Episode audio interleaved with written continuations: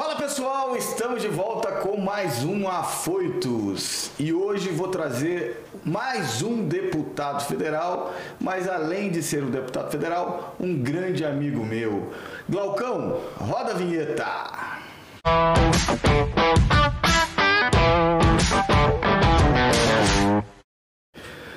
Bom, pessoal, a gente está em ano eleitoral e a gente tem obrigação de falar sobre política e a gente tem que trazer aqui informação de qualidade. E hoje eu trago um dos deputados mais preparados da Câmara dos Deputados, meu amigo, segunda maior votação pelo estado de Santa Catarina e além de ser um grande empresário de sucesso lá na região. Meu amigo Daniel Freitas, eu tenho satisfação de te receber hoje aqui, irmão. Obrigado por forma, Serginho, obrigado pelo convite. Já estava ansioso, afoito para poder estar tá aqui no Afoitos. Então, para mim é um prazer, uma alegria muito grande poder compartilhar desse momento. Bom, foi difícil casar essa agenda. Esse cara trabalha pelo Brasil que vocês não imaginam. Difícil a agenda desse deputado. Mas que bom, deu certo e agora estamos aqui para bater esse papo. Deputado, não, meu amigo, Melhorou, Dani. Melhorou, melhorou, melhorou. Daniel, fala uma coisa pra gente. Conta um pouquinho aí sobre a tua carreira, a tua vida profissional e depois a ida para a política. Dá uma resumidinha para o pessoal te Bom, cara, é, eu acho que é até legal a gente entrar por esse viés aí, primeiro para incentivar todos que nos veem aí a poder participar do processo político é, como um todo.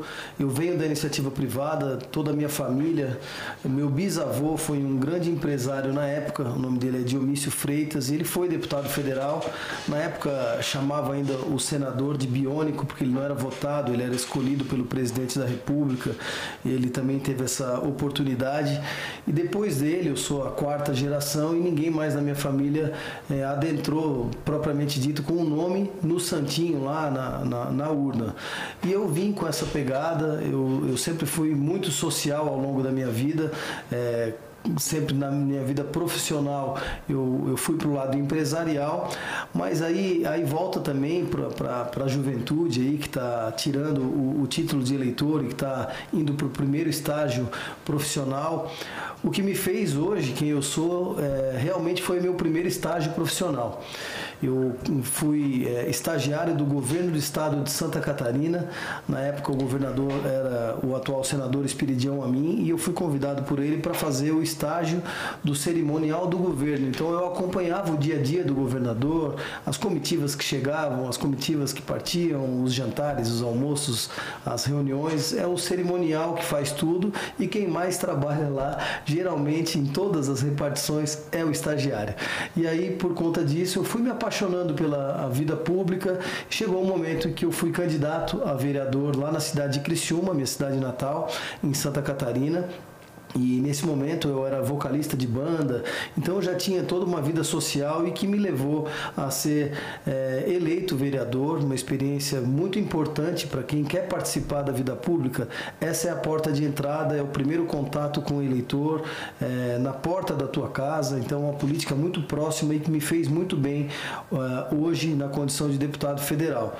Fui duas vezes vereador e nessa estrada da vereança eu, além de muito orgulhoso, eu decidi que duas, dois mandatos de vereador para mim eram suficientes e no meu segundo mandato, por falta de, de oportunidade de buscar dentro do partido algo que pudesse projetar uma representatividade maior dentro da política, eu saí do partido, renunciando ao meu mandato, faltando praticamente dois anos, dois anos e, e pouco para a eleição, e observei aí é, a pedido e, e, indicado pelo meu pai, que já acompanha o presidente Bolsonaro desde lá de trás, falou: filho, você já sabe que tem que sair desse partido se tu quiser ser alguma coisa a mais ou volta para a empresa, que a empresa está aqui te esperando, nós precisamos de ti, mas eu tenho certeza que é, o nosso estado e, e, até o Brasil precisa é, do filho que eu criei, eu tenho certeza que eu vou colocar na política.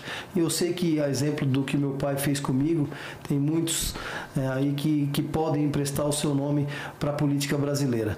E aconteceu isso, eu escolhi o PSL na época, hoje acompanhei o presidente no PL e acompanhando o presidente Bolsonaro, fui para a campanha de deputado federal E graças a Deus deu tudo certo. Fui o segundo mais votado de Santa Catarina, foram 142.571 votos.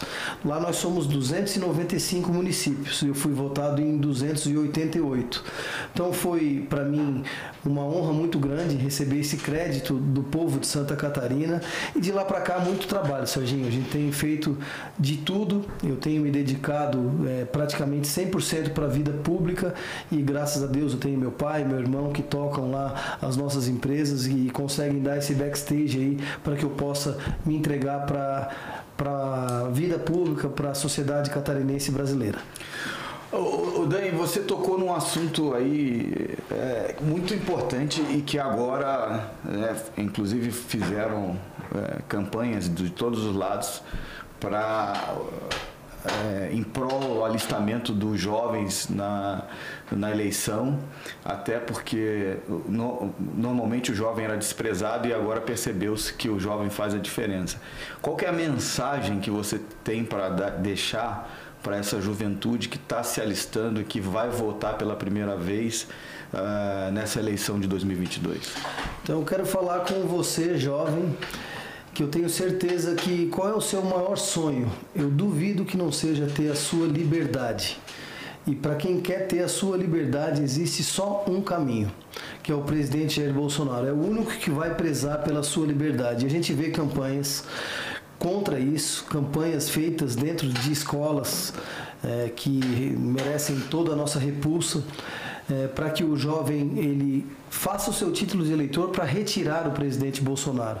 Só que eles esqueceram que o jovem hoje e a população brasileira está muito mais antenada, muito mais ligada na política do que até do que no futebol. Essa turminha aí já sabe o nome dos ministros do STF, sabe o nosso nome na Câmara dos Deputados, dos senadores e não sabe mais o nome dos 10, 11 jogadores da, da seleção brasileira. Então eu tenho a convicção de que pode vir a Anitta, pode vir Pode vir, quem quiser aí é, falar o que quiser para essa juventude, porque hoje eles estão muito menos assistindo a Rede Globo e muito mais preocupados em querer preservar sua liberdade e cuidar do seu país. E o caminho está muito claro, não vai existir uma terceira via, a gente está né, falando disso já há muito tempo, nós dois, inclusive fora do ar aqui, a gente sempre fala sobre isso, e vai ficar muito fácil do eleitor é, decidir qual é o caminho que quer para o país. De um lado tem um presidente que preza pela liberdade, vem fazendo uma gestão cuidando do país, mudando as coisas que têm que ser mudadas. Quatro anos é muito pouco tempo para chegar onde nós precisamos chegar. E de um outro, um ex-presidiário, um, um, personagem que sequestrou o nosso país e ele já vem falando em cercear a mídia, cercear as nossas liberdades, é, avançar novamente o MST na, nas áreas agrícolas. Então, tudo aquilo que não se quer, ele já vem falando na campanha eleitoral antecipada que ele vem fazendo, inclusive com players aí, com cantores, cantoras, como foi o caso da, do fracasso da Daniela Mercury agora. Então, vai ficar fácil para a nossa juventude decidir o que quer para o nosso país. É, eu, eu acho que você tocou num ponto fundamental aí, que a palavra-chave de tudo é a liberdade. Não adianta você ter a sua vida sem ter a liberdade de ir e vir, falar o que você quiser falar. E além do mais, eu acho também que é muito importante e o jovem depois se dá conta que no início a gente não, não valoriza tanto nossos pais, né, nossa família, mas depois a gente dá conta que quando vem aquele momento mais difícil a gente precisa da família. Né? Então, é, o, o, que eu vejo, é, o jovem tem direito de escolher em quem ele quiser votar, mas o jovem está cada dia mais inteligente, igual você disse, e a família, a liberdade é muito importante, né?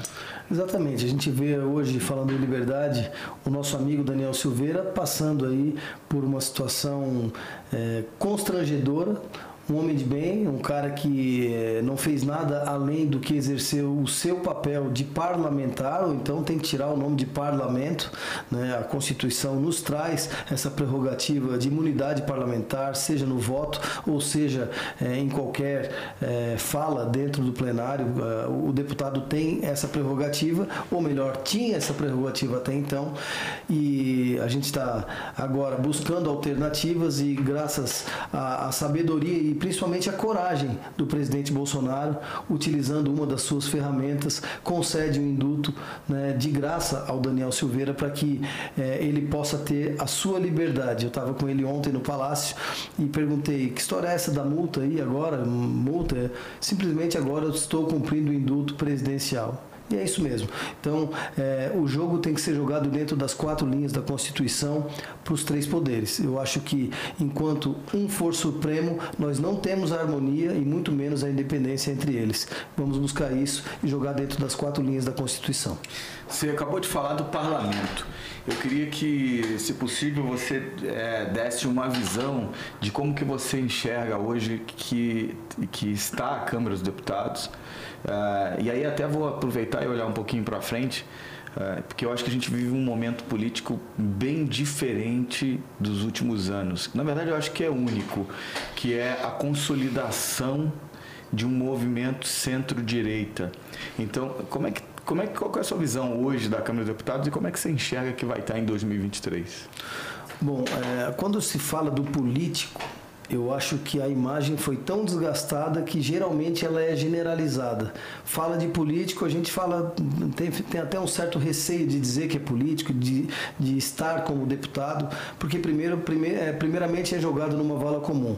Mas eu quero dizer para vocês que tem muita gente boa lá dentro e isso faz parte do processo democrático de ir às urnas. Então, você que está pensando em não votar, votar em branco, votar nulo, repense essa sua ideia, porque são vocês, somos nós brasileiros que vamos mudar esse país. E não são só aqueles que hoje estão lá dentro, são aqueles que vão estar lá dentro, que dependem da sua boa vontade de ir às urnas para mudar essa história. Então, é, eu convivo com muitos parlamentares que têm muita boa vontade, que estão preparados de fato, que têm integridade é, moral para poder defender o povo brasileiro e que todos os dias pensam nisso. Eu quero elogiar é, a condução de muitos dos trabalhos do presidente Arthur Lira, que nós precisamos das reformas estruturantes. Passamos pela reforma da Previdência eu, inclusive, fui membro titular tanto da CCJ nesses primeiros, nos primeiros três anos, como da comissão da reforma da Previdência. Fui membro titular, foi um grande avanço. Nós precisamos agora avançar na reforma administrativa. Nós tivemos a lei da liberdade econômica, é, pautas que vão fazer com que o nosso país destrave e possam caminhar né, para o rumo que nós precisamos. Então, é, não podemos generalizar a Câmara dos Deputados, nem tampouco o Senado. Precisamos ir às urnas. Falta faltam pouco tempo para que o nosso país tenha a continuidade de um bom trabalho e novos rumos, seja na Câmara dos Deputados, seja no Senado. É, a participação da população cada dia mais na, na vida pública, na política, né? É, porque tudo que você é omisso, você acaba é, tendo que aceitar o que vier. Se você não tiver uma participação ativa, se você não cortar a grama do seu jardim, vai crescer, vai criar bicho, né? É, então você tem que participar. Você tem que, que eu sempre falei, né? O cidadão, se você tem condição de ir ao Congresso Nacional, porque você como cidadão tem direito de estar lá, participar das comissões e cobrar do seu deputado os projetos que ele né, propôs quando, quando estava em, é, em campanha, com certeza a gente vai construir um Brasil melhor se a gente tiver a participação da população, não é? Exatamente.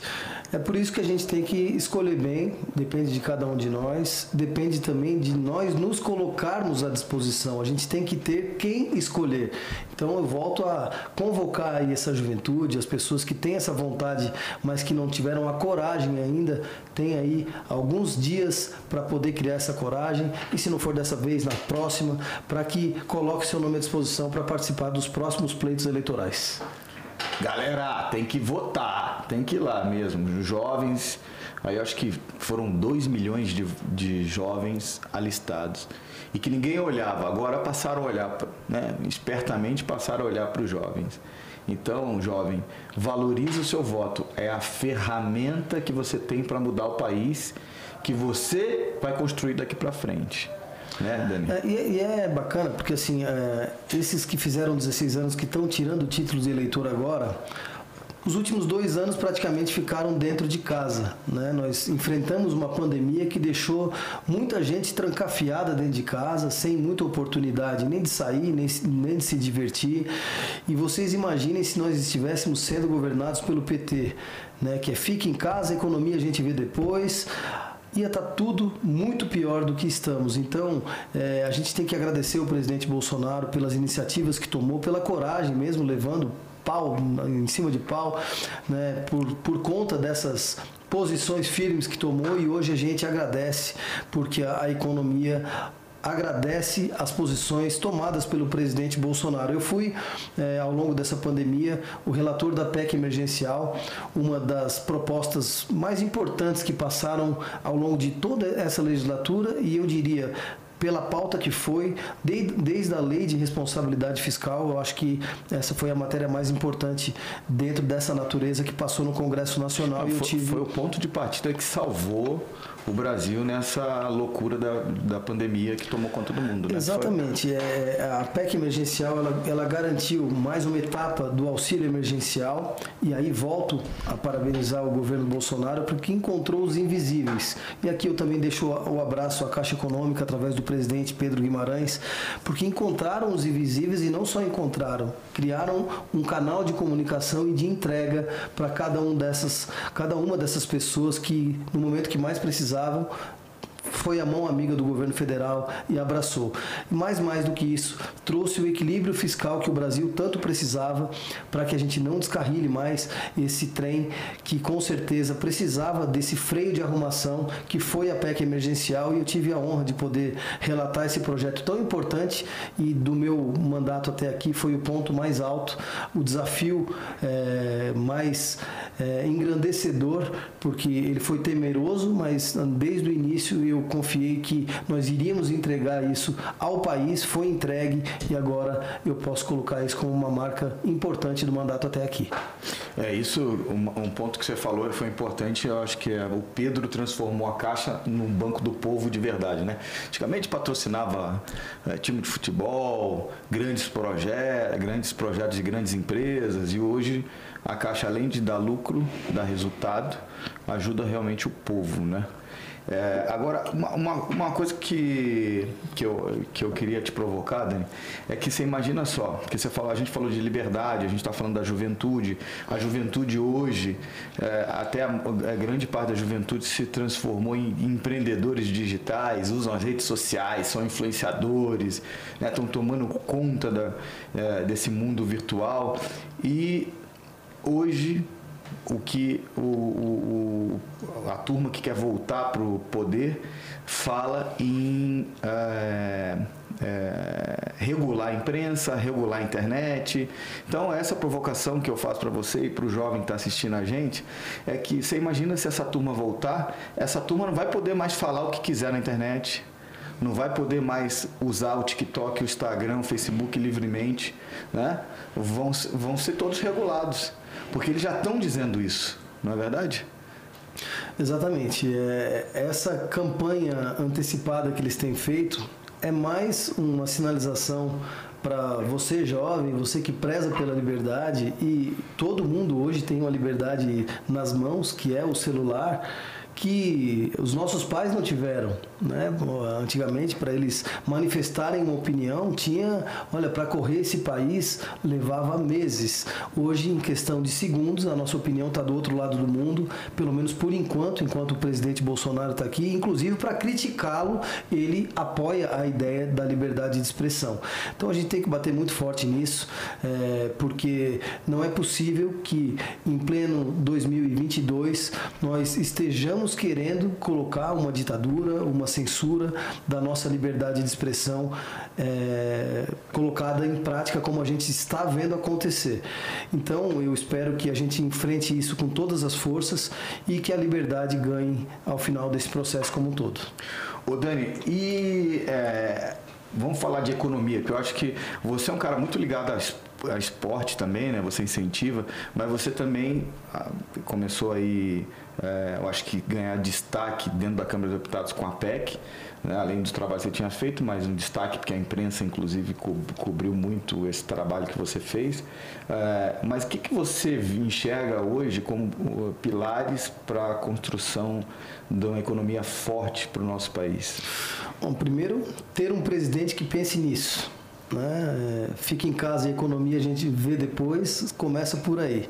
Então, ter um presidente que pense nisso e que monte um, uma estrutura de governo, como foi pensado, como antes nunca, o governo Bolsonaro, colocando técnicos, pessoas preparadas à frente, à frente, como é o caso do Paulo Guedes, e aqui vamos mandar um abraço para o nosso amigo Caio Andrade, Tchau, Caio. que foi meu grande professor ao longo da PEC emergencial e que me fez é, um deputado partícipe nesse processo da, da, da pauta da economia.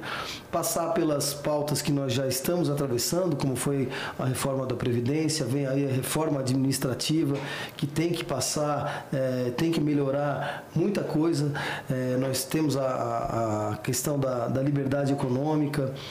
Temos muitas coisas a avançar, mas principalmente garantir que é, o governo possa realizar e tenha, aí eu convoco o nosso Congresso Nacional, a ajuda do Congresso para poder valorizar, aceitar e endossar essas pautas para que a gente possa, de fato, fazer com que o nosso Brasil seja do tamanho que ele merece ser.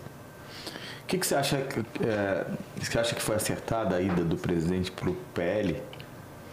Acho que sim. O presidente ele precisa de um partido grande, ele precisa de uma estrutura, a campanha é, diante de tantas ameaças de cerceamento das redes sociais, nós precisamos de uma estrutura partidária com prefeitos, com vereadores, com vice-prefeitos, com todos os que podem é, participar do processo.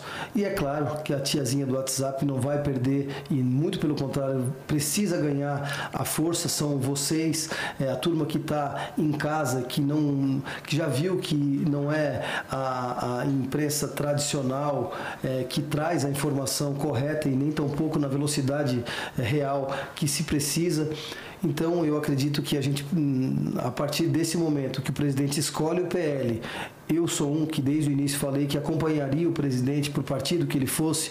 Hoje o PL tem uma nominata do país inteiro para eleger senador, governador, e aqui eu quero mandar o meu abraço aos nossos pré-candidatos de Santa Catarina, o senador Jorginho Melo, que é o nosso pré-candidato ao governo de Santa Catarina, um homem preparado que nunca perdeu uma eleição, fez um grande trabalho na CPI em defesa do governo Bolsonaro e agora se apresenta para Santa Catarina como pré-candidato ao governador com muita chance chance de vitória, até porque Santa Catarina foi o primeiro estado que colocou o presidente Bolsonaro em primeiro lugar nas pesquisas já nas últimas eleições e a gente vai repetir essa dose lá e vai ter a oportunidade de realinhar o nosso estado com o governo federal, com Jorginho Mello no governo. Temos o secretário, ex-secretário da Pesca, Jorge Seife, nosso pré-candidato ao Senado, e uma nominata de deputados federais e estaduais que certamente vão dar a retaguarda que o presidente vai precisar nos próximos quatro anos de mandato. Santa Catarina é um lugar abençoado, né, cara? Tem tudo lá, né? É, tem agro, tem porto, né? tem indústria, porque tem mar, tem serra. Tem mar, tem serra. Porque tem vinho, tem, tem vinho, vinho lá, é verdade. Vinho tem de vinho, altitude. Tem tudo, cara. Tem tudo. Tem, tem gente bonita, né? É um lugar abençoado. É, porque, assim, eu acho que é, uma, é um dos estados mais bem é, politizados, a população preparada, né? É, por que, que você acha que a, a, turma lá é tão politizada e preparada? É, Santa Catarina podia ser um modelo para outros estados, você não acha? Eu sou fã de Santa Catarina, sou um, um catarinense apaixonado pelo meu estado. E assim como eu tenho grandes amigos no Rio Grande do Sul, e eu falo isso com todo respeito, eu tenho a nítida sensação da nossa diferença para o Rio Grande do Sul. Hoje nós vamos para o Rio Grande do Sul e sentimos a dificuldade financeira do Estado. É, esperamos aí que o povo do Rio Grande do Sul e que vai nos assistir no Afoitos aqui é, possa estar percebendo que tem uma boa oportunidade pela frente com o nosso pré-candidato ao governo do Estado, o Nix Lorenzoni, para mudar a situação aí. Mas Santa Catarina, diferente do Rio Grande do Sul, nunca foi governada pelo PT. Eu acho que é isso que nos distingue. E o povo de Santa Catarina é, é um povo educado, é um povo empreendedor, daí por natureza. Isso aí já está no DNA do catarinense. O catarinense é um povo que sabe se virar mesmo na crise, cresce e, e sabe enfrentar os problemas. Então, é, o meu abraço a todo o povo de Santa Catarina, o meu orgulho de ser catarinense e a minha gratidão por ser representante de cada um de vocês na Câmara dos Deputados.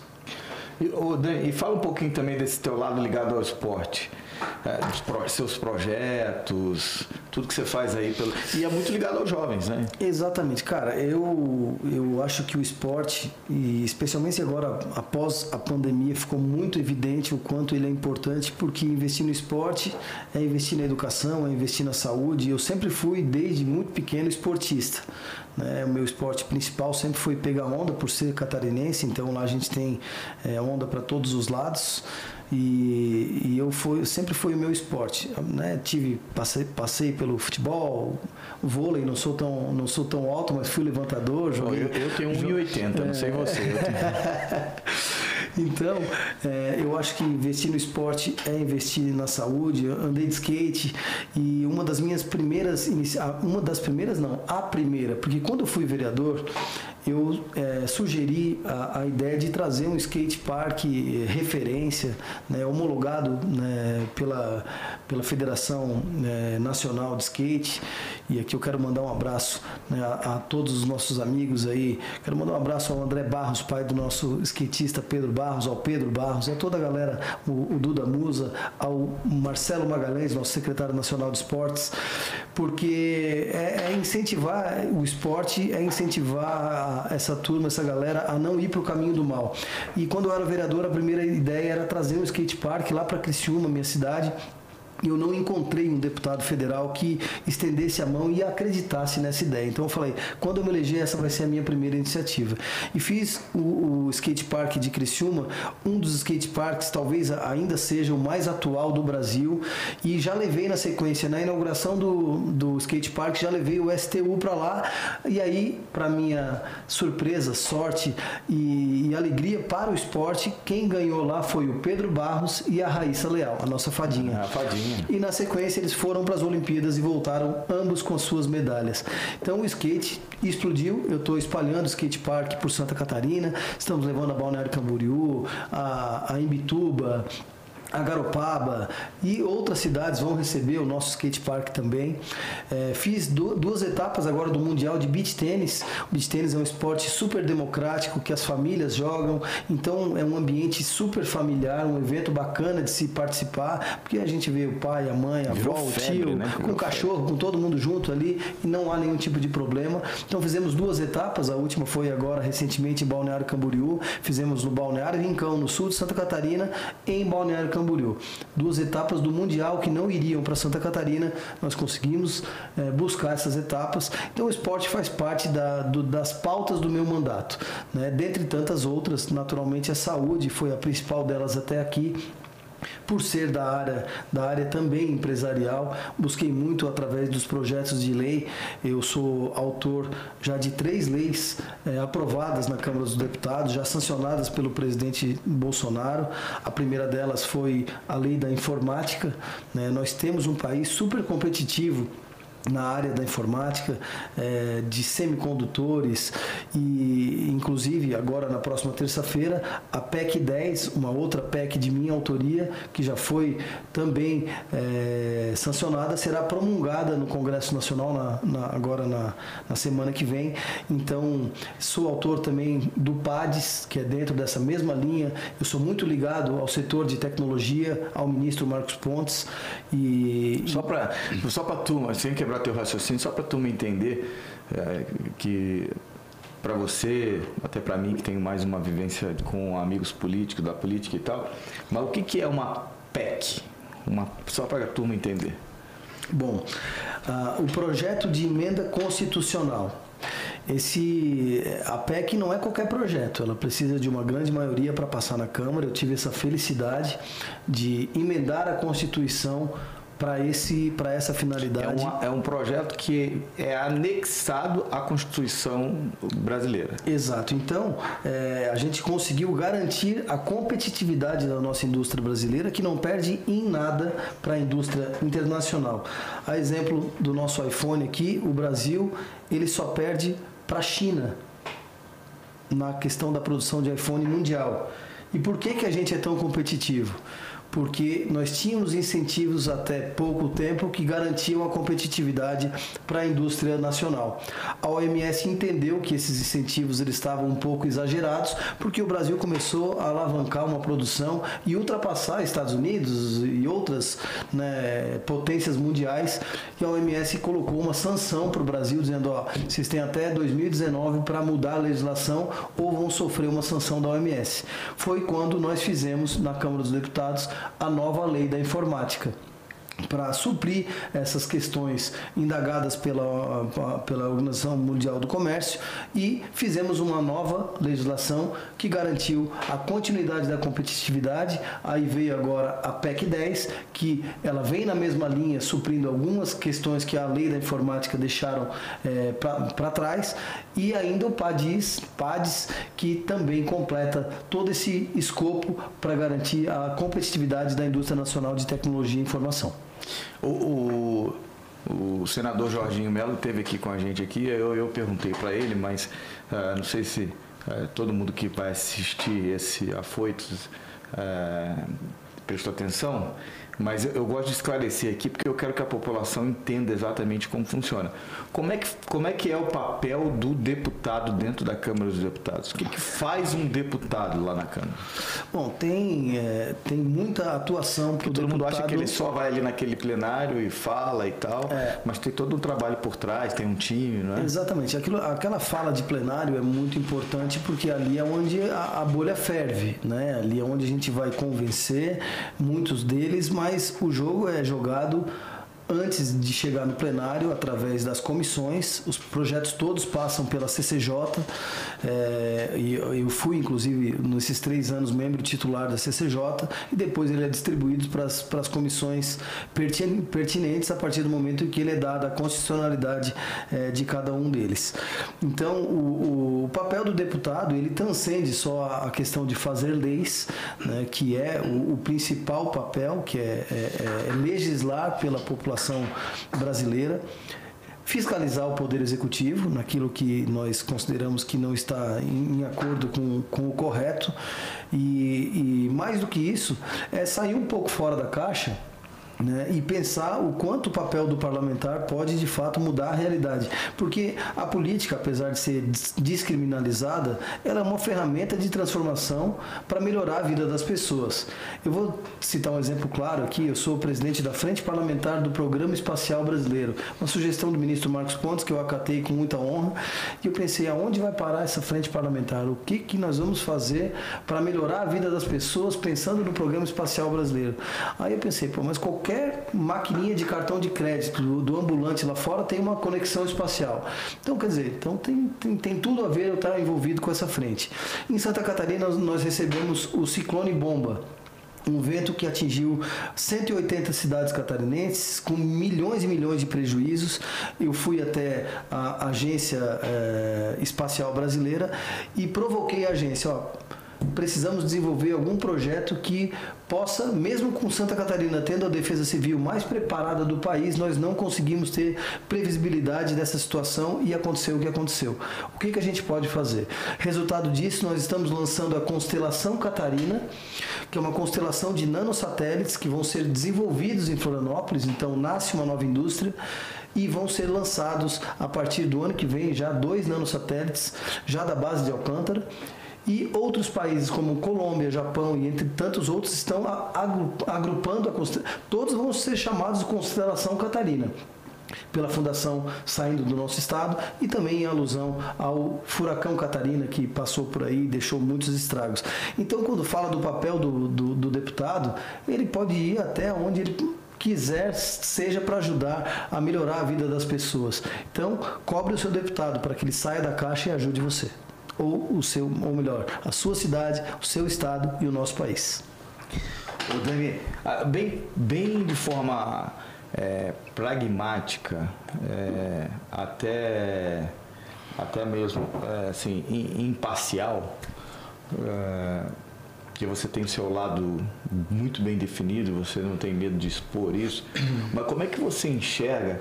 Porque eu acho assim, 2018 foi uma eleição diferente, que o, a internet mostrou e a população também mostrou é, que já não é mais manipulada pela mídia da forma com que era, que está que tá bem informada.